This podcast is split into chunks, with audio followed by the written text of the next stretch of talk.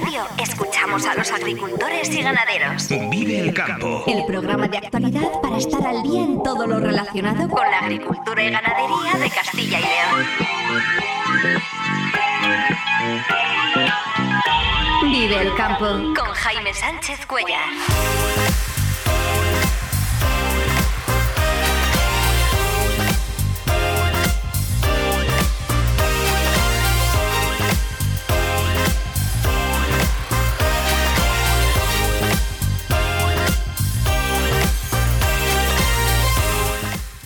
Buenos días, esto es Vive el Campo en Vive Radio. Hoy es martes 20 de febrero y hasta las 8 menos 10 aquí contamos lo que está pasando en el sector agroalimentario y cómo afecta a los agricultores y ganaderos de Castilla y León. El campo al día, toda la actualidad del sector en Vive Radio.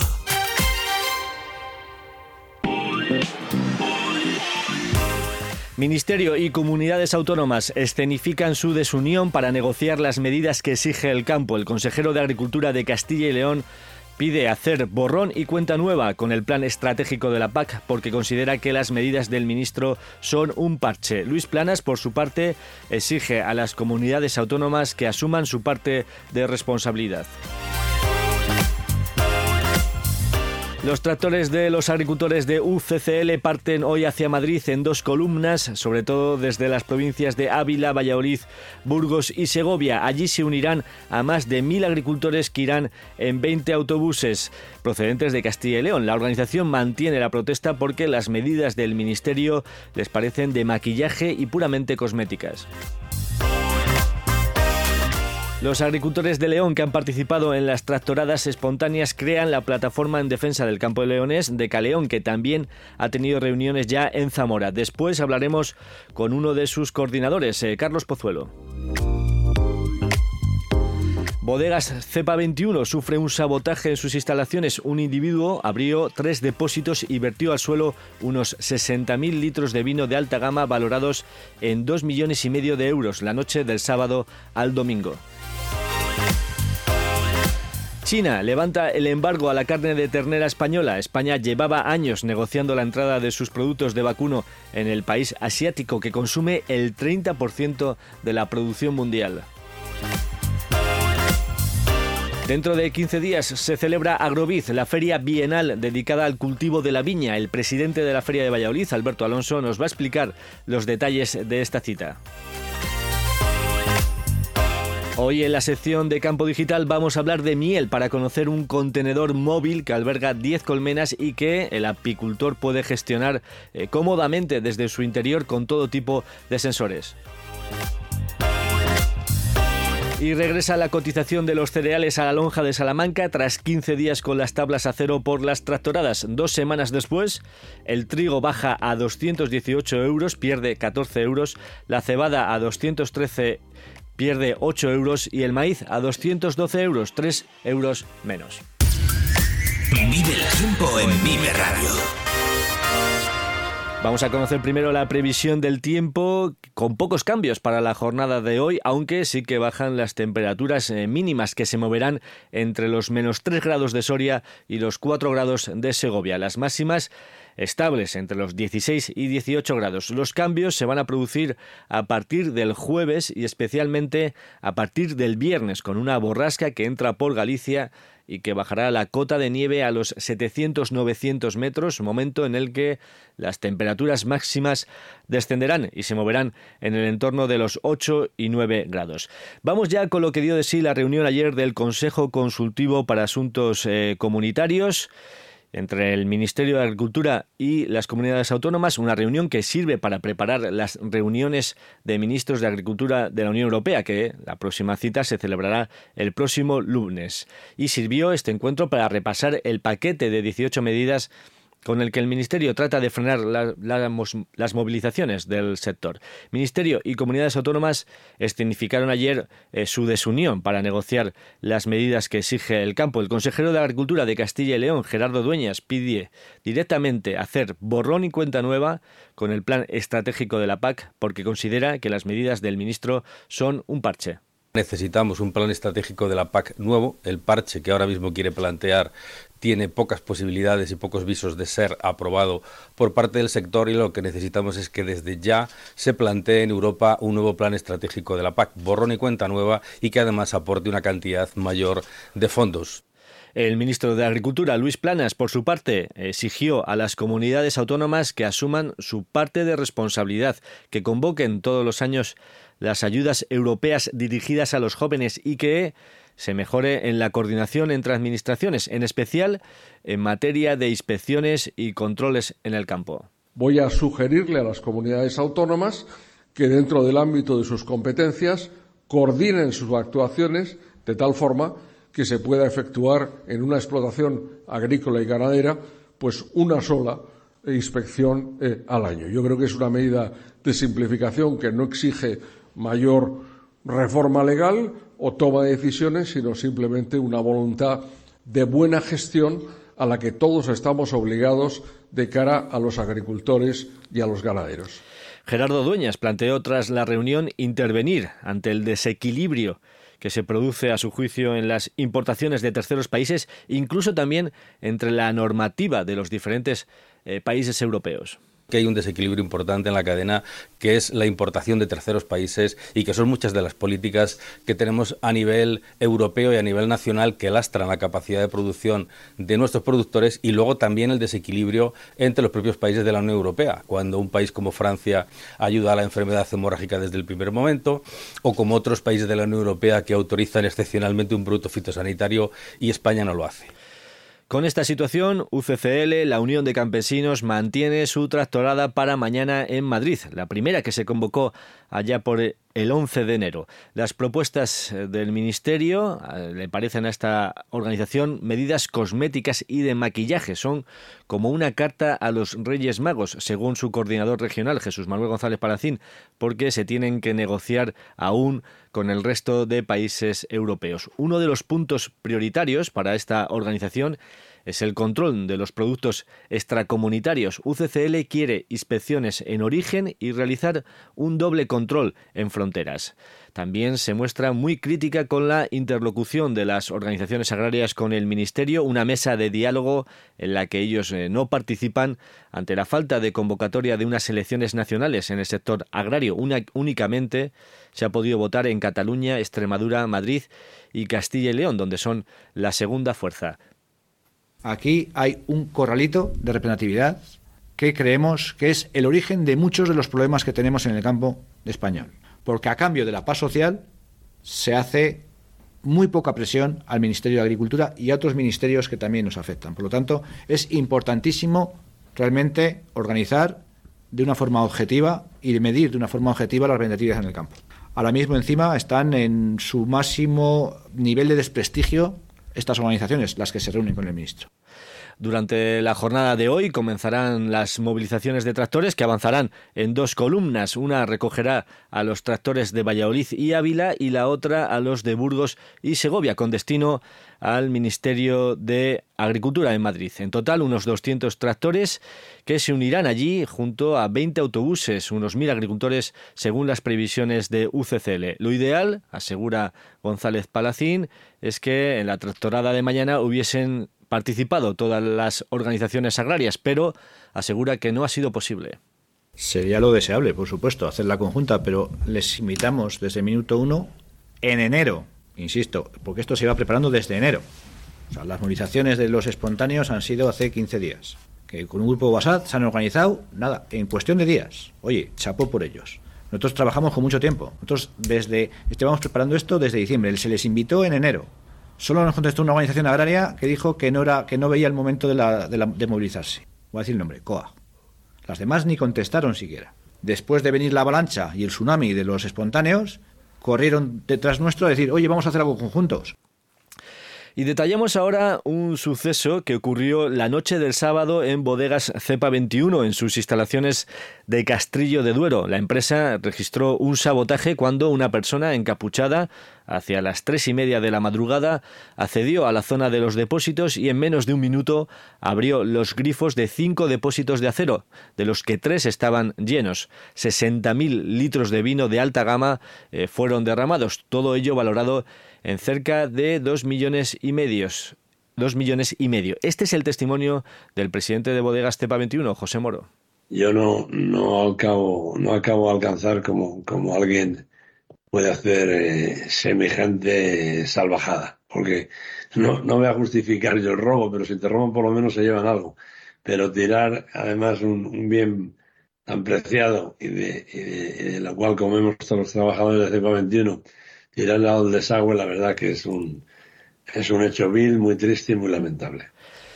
Y China ha levantado el embargo que mantenía a la carne de vacuno española. El sector llevaba años trabajando para conseguir abrir este mercado, nada menos que de mil 400 millones de habitantes y donde se consume más del 30% de la producción mundial de vacuno. El país asiático actualmente importa eh, más de 3 millones de toneladas de carne de vacuno con Brasil, Uruguay, Australia, Argentina y Nueva Zelanda como sus principales proveedores. A pesar de que países de la Unión Europea como Francia e Irlanda, este último en fase de introducción, habían logrado recientemente abrir sus fronteras a China, España se mantenía en espera hasta ahora Ahora hay que firmar el protocolo para formalizar los trámites y poder iniciar, las exportaciones.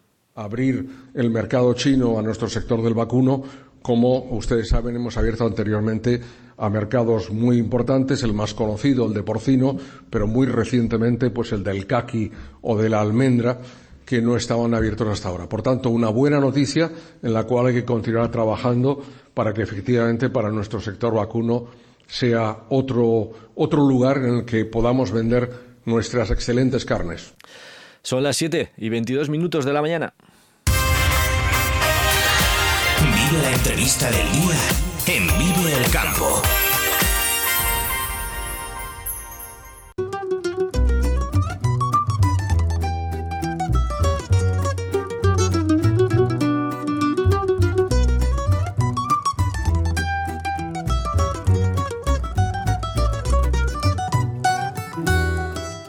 En dos semanas, la Feria de Valladolid acoge Agrovit, la feria para el cultivo de la viña, y también el Salón Ibérico de Equipamiento eh, para Bodega. Esto va a ser del 5 al 7 de marzo en la Feria de Valladolid y hablamos ya con el director de esta institución, Alberto Alonso. Eh, muy buenos días. Hola, muy buenos días. Bueno, tercera edición de Agrovid. Eh, no sé a partir de qué número de edición podemos decir que, que ya es un certamen consolidado, teniendo en cuenta además que este tiene carácter bienal. Pues sí, la, prudencia eh, obliga a decir que hasta una tercera edición eh, los salones no, se, se consideran consolidados, ¿no? Y, y, en el caso de Agrovit o de SIEP, que son salones bienales, pues, pues nos lleva ese periodo de, de unos seis, seis, siete años para, para pensar que, que realmente hemos diseñado un producto pues de, de interés para tanto para la oferta como para la demanda y, y que esta nos apoya participando y consolidando el salón. Yo creo que, nos eh, encontramos ante, esa situación de, consolidación para Grovit y, en cierta medida también para SIEP, aunque estamos en, en, una edición menos que, como sabes, fue un, un, proyecto que nació más tarde que, que Agrovit. ¿no? Bueno, ¿y qué novedades eh, presenta esta edición de Agrovit? Eh, ¿Qué nos vamos a encontrar en la feria de Valladolid del 5 al 7 de marzo? Pues la, propia exposición en sí ya es, ya es la, la, mayor de las novedades, ¿no? Nos van a acompañar eh, 150 participantes, tanto, tanto de Agrobit como de CIEM, con una oferta muy diversa alrededor, alrededor de los sectores de tanto de la producción de, del vino como, como todo lo que es eh, aquello que pasa en, la bodega aquí en el campo. Eh, tenemos eh, diferentes sectores, diferentes eh, eh, perfiles de expositores eh, que van pues desde, desde lo que tiene que ver con, con la mejora del rendimiento de los viñedos hasta las últimas tecnologías aplicadas a la producción de vino. Por lo tanto, eh, cualquier eh, visitante que nos acompañe eh, va a encontrar eh, empresas eh, de las que ya han participado en ediciones anteriores, pero también empresas que, que se unen por primera vez al evento eh, presentando su oferta en, en, en Valladolid. Porque, eh, bueno, algunas de estas cuestiones que además se están hablando continuamente ahora en el sector, la sostenibilidad, la digitalización, cuestiones muy presentes, eh, las podremos ver en el certamen. Entiendo que también los expositores, las empresas eh, quieren trabajar estas líneas, ¿no? De, para mostrarse un poco al, conjunto del sector. Así es, así es. Los expositores que, bueno, no he tematizado antes, pero que provienen de sectores tan dispares como, como el de pues, la maquinaria o los tractores para, para, para las viñas, los aperos, los fitosanitarios, los fertilizantes, eh, eso dentro de Agrovit. Y por otro lado, eh, todo lo que pasa en los procesos de producción, pues como los corchos, las cápsulas, las líneas de embotellado, las mangueras, las válvulas, en la parte de equipamiento de bodegas, pues eh, tanto los expositores de un lado como de otro eh, tienen muy presente pues esos eh, esos vectores que están moviendo hoy en día el mercado, ¿no? Y como tú apuntabas, y además son temas que vamos a tratar en las jornadas técnicas. Por un lado, eh, todo lo que es la producción de, eh, de producto bio o ecológico, ¿no? Y aprovecho para, para remarcar que el viñedo ecológico en España en los últimos cuatro años ha aumentado un 33% y eso se va se va a ver, va a estar muy presente en, el certamen, ¿no? Pero por otro lado también se van a abordar eh, cuestiones como la mejora de los rendimientos de los procesos, especialmente la reducción del consumo de agua y de, y de energía. Eh, o sea que has dado en el clavo porque esos dos eh, elementos pues, van a estar muy presentes en, las jornadas técnicas de, los eventos. El, el, origen de los participantes, de las empresas que deciden exponer en Agrovid, no sé si el grueso eh, pertenece a Castilla y León o también del conjunto del país. Eh, ¿De dónde nos vienen? Bueno, tenemos una, una, una oferta muy muy importante de, expositores de Castilla y León, pero tanto Agrovit como SIEP son ferias de proyección nacional. Eh, no nos olvidemos que Valladolid está en el centro del viñedo ibérico, ¿no? Un viñedo que tiene más de un millón de un millón cien mil hectáreas de viñedo en, entre España y Portugal y que Valladolid está justo en el centro geográfico de ese gran de ese gran viñedo ibérico ¿no? y, y ha, ha, sucedido en las anteriores ediciones y esperemos que suceda en esto que tanto los expositores como los visitantes eh, provienen de prácticamente todas todas las comunidades autónomas españolas ¿no? Y de Portugal también. ¿Y cuáles son, Alberto, un poco las expectativas? No sé si de participación, de negocio para esta edición, porque el éxito de un certamen de este tipo quizás se pueda medir más, ¿no? Por el negocio que se hace en la feria más que por el número de, de asistentes. Claro, el, el, ese es nuestra, nuestro planteamiento como organizadores de ferias. Lo, hacemos siempre pensando en que el producto que diseñamos sea rentable para unos y para otros, ¿no? Tanto, quien tiene una oferta para comercializar como para quien está buscando una solución para un problema de, en su viñedo o en su, en su bodega. ¿no? Eh, eso es algo que no, que no perdemos eh, nunca, nunca del punto de mira. Y, y, entonces ese, ese negocio eh, que es muy difícil de cuantificar en, en, en certámenes feriales, no nuestros, sino, sino en cualquier otro, el mejor indicador precisamente es la vitalidad que nos ofrecen la participación de esos, de esos expositores que, que repiten año tras año en, en nuestro certamen y por lo tanto pues eh, siguen fieles a la cita porque les ha sido una cita rentable. ¿no? Pero ninguno de los eventos que, que organizamos en, en Feria de Valladolid eh, pierden pierden ese ese criterio ese ese punto no que es eh, tenemos que hacer cosas que realmente sean de utilidad para los sectores en, los que trabajamos. Si no si no no sería así. Otra cosa es cuantificar ese ese negocio que es algo que es algo muy muy muy muy complejo no y el perfil un poco del público que buscáis que os gustaría atraer a este uh -huh. certamen de Agrovid. No sé si es eh, el viticultor, me imagino que es un abanico muy amplio ¿no? de, de perfiles, pero quizás eh, tenéis más en mente un perfil concreto. Sí, en lo que se refiere a, a Agrovid, el, el perfil, como tú apuntabas, es todo lo que tiene que ver con, la, con, las viñas, por lo tanto todo el personal, de, desde el jefe de campo hasta los viticultores que están a pie de viña, ¿no? pues realizando las, las tareas de esos procesos. ¿no? Eh, y y en, en, lo que se refiere a la bodega, pues aquí ya estamos eh, con perfiles como el jefe de producción, jefe de logística, a jefe de responsables de calidad. Cubrimos prácticamente todos los perfiles relacionados con la producción del vino, desde que desde que se planta el viñedo con, las semillas correspondientes, con las plantas correspondientes, hasta que el vino sale de la bodega eh, camino al punto de venta. ¿no? Eh, es, un perfil muy amplio. Evidentemente no abordamos la comercialización del vino, por lo tanto todo lo que son las áreas de promoción, de marketing y de venta y distribución de vino son perfiles que no convocamos en, nuestros certámenes, pero sí el resto que te he hecho mención.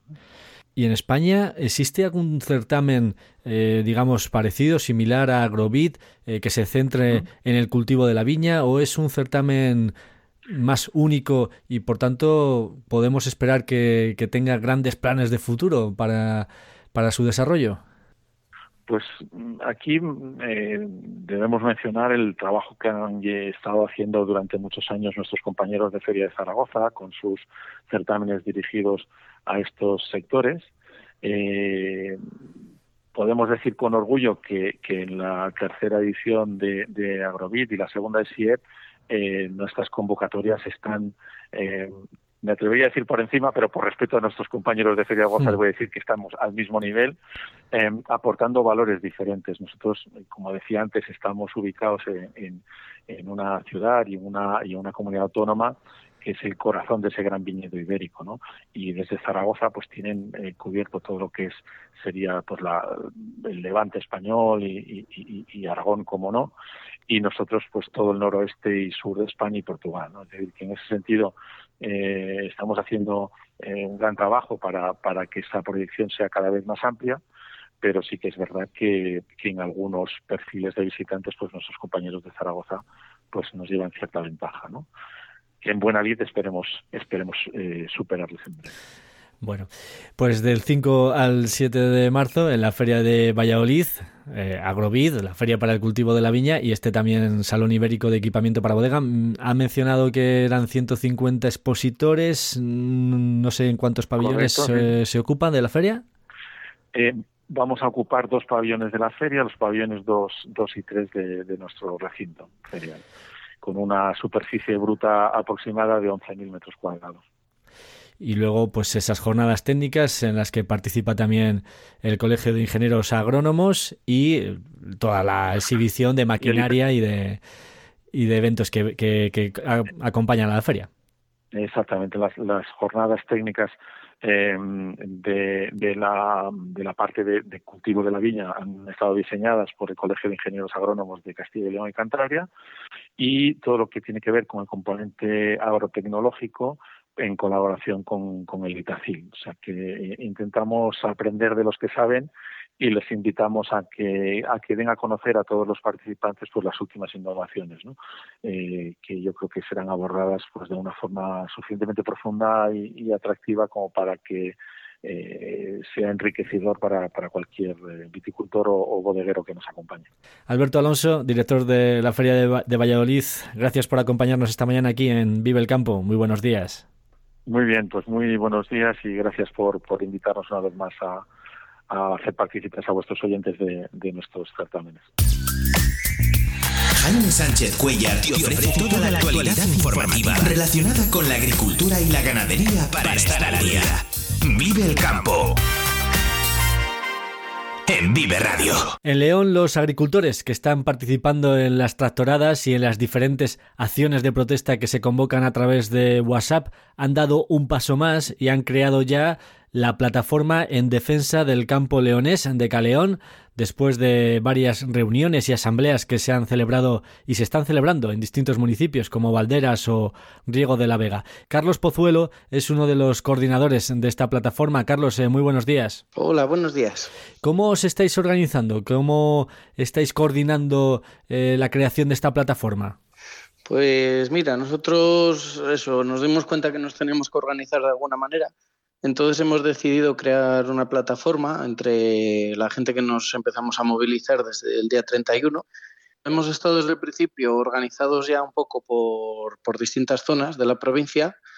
Pues lo hemos hecho de la siguiente manera. Eh, hacemos agrupaciones de uno o varios pueblos y, cada eso es una zona y luego hay uno o dos coordinadores de, de zona y entre todos, digamos, a modo asamblea es, es, donde luego, pues eso, tomamos ya decisiones de, de, qué movilizaciones hacer y cosas así. ¿Abarcáis, llegáis a toda la provincia de León o en qué zonas os encontráis ya, digamos, activamente? Sí, estamos todavía, eh, digamos, aglutinando gente.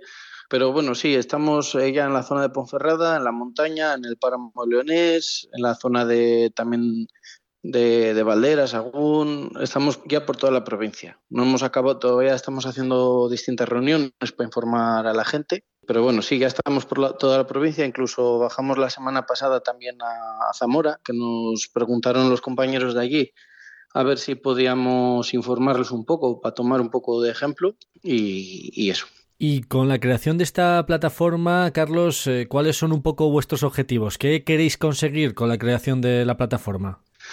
Pues, a ver, nos damos cuenta que no podemos estar eternamente tampoco movilizándonos, eh, haciendo tractoradas o, manifestaciones.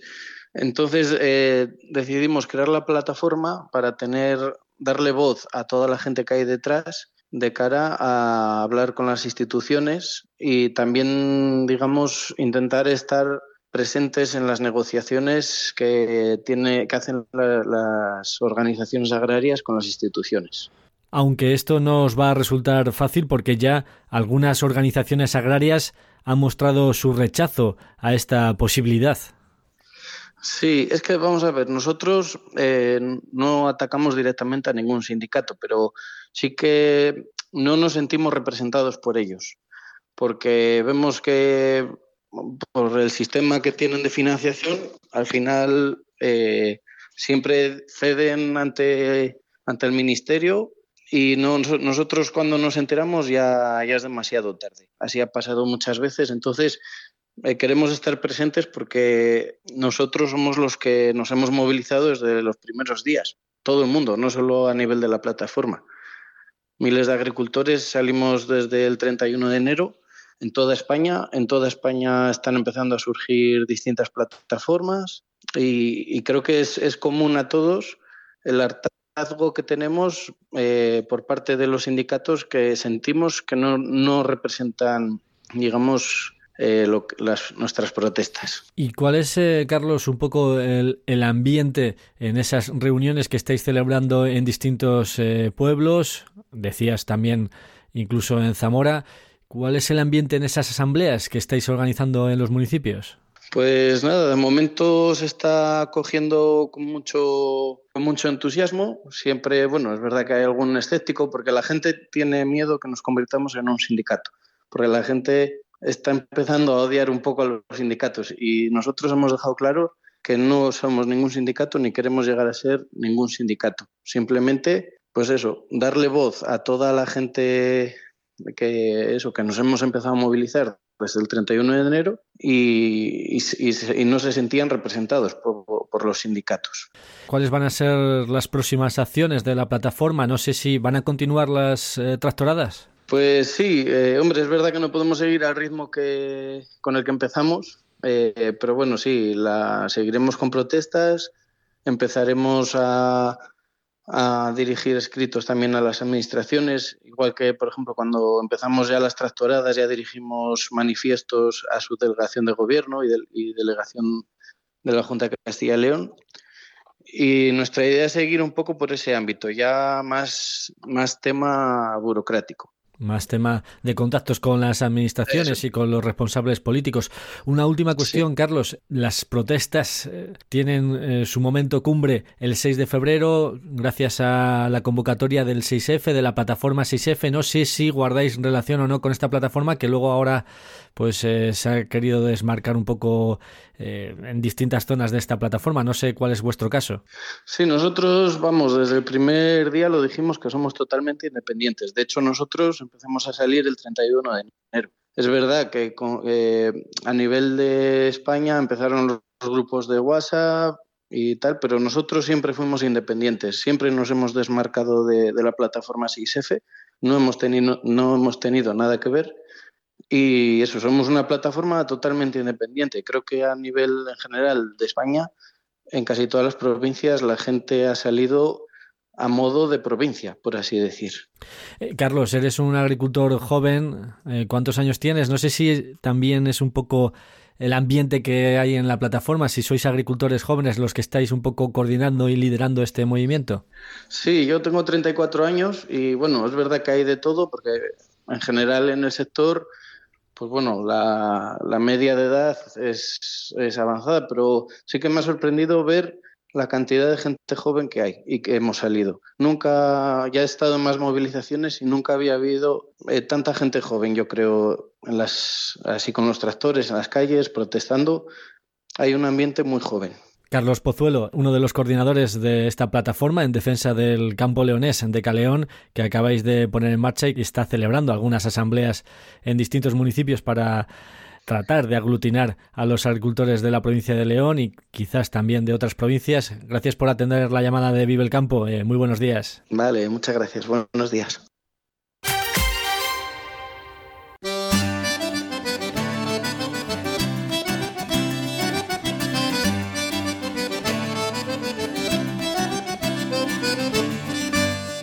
Vamos ya con nuestra sección de cada martes en la que hablamos de agricultura 4.0, de campo digital.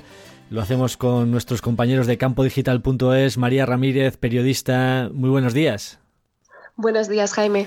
Hoy nos traes una innovación que afecta al sector de la, de la apicultura y que realmente supone eh, una revolución porque pasamos a hacer una gestión eficiente e inteligente de esta, de esta apicultura, ¿no? Exacto, no es ningún secreto que cada vez hay menos abejas. En los últimos años ha habido un declive importante en las poblaciones de estos insectos. Esto se conoce como el colapso de las colmenas y ellas son las responsables de la polinización de todos nuestros cultivos. Por eso la tecnología ha buscado una solución y ha dado con la niñera perfecta para estos animales, podríamos decir, ¿no? Se llama Bee Home. Bueno, una niñera, eh, mencionas, ¿en qué consiste eh, esta infraestructura? Que según veo en las imágenes de vuestras informaciones, pues es eh, como un contenedor, ¿no? Donde eh, recoge varias colmenas, el apicultor puede entrar dentro para gestionarlo todo. Explícanoslo, María, de qué se trata? Pues el sector de la apicultura lleva bastantes años sin progresar. Seguimos usando las mismas técnicas y las mismas herramientas que usaban nuestros antepasados, al menos hasta ahora. Eh, una empresa ha desarrollado este apiario autónomo que has descrito, ¿no? Que es eh, un conjunto de colmenas automatizado, el primero en, todo el mundo. Podríamos decir que Home es como una guardería para nuestras abejas, este contenedor. Sí, sí, es como un módulo transportable, ¿no? Que, además recoge pues eso, todas las colmenas y facilita muchísimo el trabajo, porque ¿con cuántas abejas estaríamos hablando que se pueden trabajar en estos, en estos módulos? Pues la primera versión de este apiario podía albergar hasta 40 colmenas de, abejas. Esos son como unos 2 millones de abejas. En esta versión eh, la primera, las colmenas se apilan en, hileras ¿no? y se deja un pasillo en el medio para que pueda acceder el agricultor. Pero por otro lado, tenemos ahora una versión muchísimo más reciente de Big Home que es más ligera y compacta. Alberga menos colonias de abejas, en este caso son solo 10, pero al ser más pequeña se puede transportar con una carretilla elevadora. La primera versión requería pues una grúa grande, un camión para poder moverla y esos eran más costes de transporte y de material. Ahora la Big Home, la nueva, busca ser más práctica, más económica. Sí, para poder eh, transportar con esa carretilla elevadora como mencionas. ¿Y qué más funciones eh, incluye, eh, bueno, esta guardería de abejas, como lo has mencionado, como lo has llamado? Pues Home cuenta con unos sensores capaces de detectar la presencia de la temida barroa, que para quien no lo sepa, este ácaro es responsable de hasta el 30% de las pérdidas anuales de colonias de abeja. Entonces Home detecta esta plaga y activa un tratamiento térmico no químico que elimina el parásito.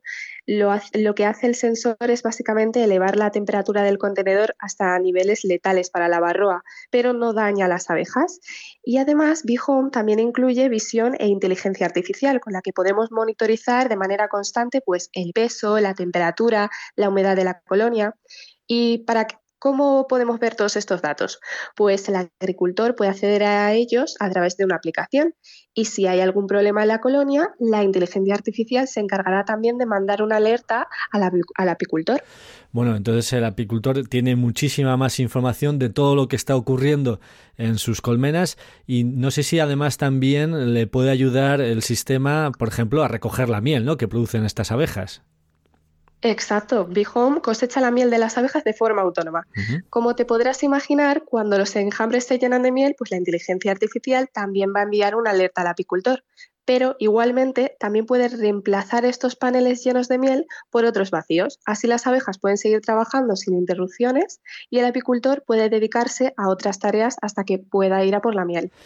Bueno, esto también resulta interesante, por ejemplo, en el campo, que es uno de los eh, problemas habituales no sé si tanto en la apicultura, pero sí de forma general la falta mano de obra, ¿no? Para poder realizar las tareas del campo. Esto que mencionas, pues la verdad es que soluciona este problema de falta de mano de obra en el sector, ¿no? Exacto, y además también es sostenible. Home tiene unos paneles solares justo en la parte superior del contenedor, entonces puede funcionar con energías renovables, con la energía solar, emitiendo cero emisiones es sin duda pues un gran salto hacia lo que la propia startup, startup perdón, ha llamado como apicultura de precisión.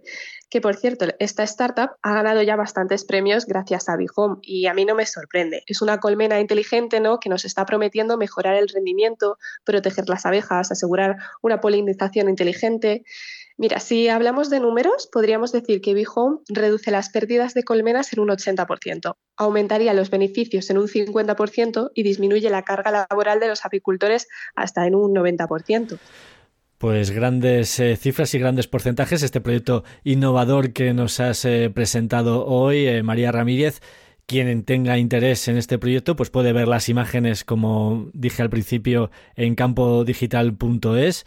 Y además, eh, bueno, como dijo Albert Einstein, las abejas son la clave de nuestra supervivencia, así que eh, son fundamentales en la polinización de los cultivos. Cada vez se conoce más eh, sobre ellas y su vital actividad para la agricultura. María Ramírez, periodista de campodigital.es. Ha sido un placer tenerte unas semanas más aquí con nosotros en Vive el Campo. Te esperamos la próxima semana. Un saludo.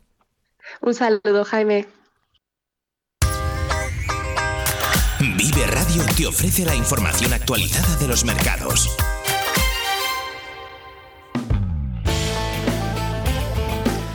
Y regresa la cotización de los cereales a la lonja de Salamanca tras 15 días con las tablas a cero por las tractoradas. El trigo cotizó a 218 euros, 14 euros menos. La cebada a 213 euros, 8 euros menos. Y el maíz a 212 euros, 3 euros menos.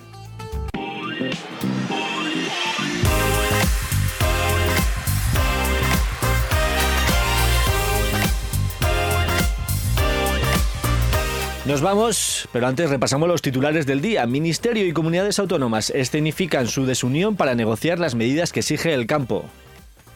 Necesitamos un plan estratégico de la PAC nuevo. El parche que ahora mismo quiere plantear tiene pocas posibilidades y pocos visos de ser aprobado por parte del sector y lo que necesitamos es que desde ya se plantee en Europa un nuevo plan estratégico de la PAC, borrón y cuenta nueva y que además aporte una cantidad mayor de fondos.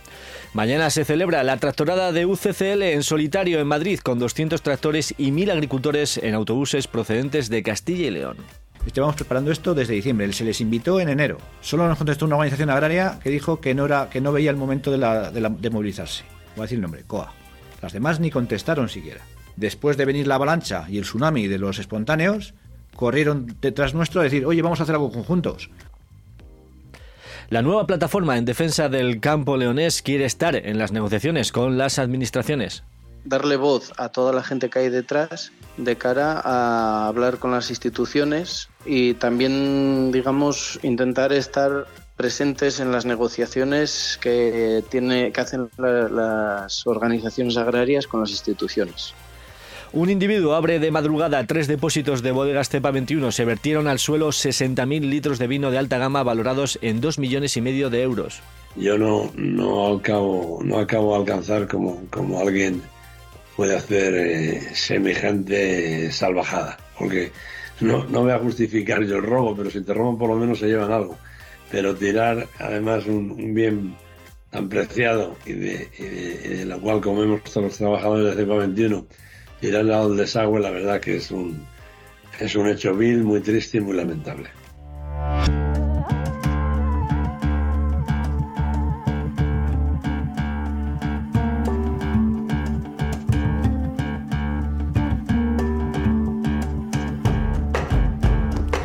Hasta aquí el programa Vive el Campo, la cita diaria con la actualidad del sector agroalimentario en Vive Radio. Regresamos mañana puntuales a las 7 y 10 de la mañana. Un saludo de Ángel de Jesús en el control técnico y de quien nos habla, Jaime Sánchez Cuellar. Feliz jornada a todos los que vais a disfrutar hoy del campo. Muy buenos días. Hay una fuente que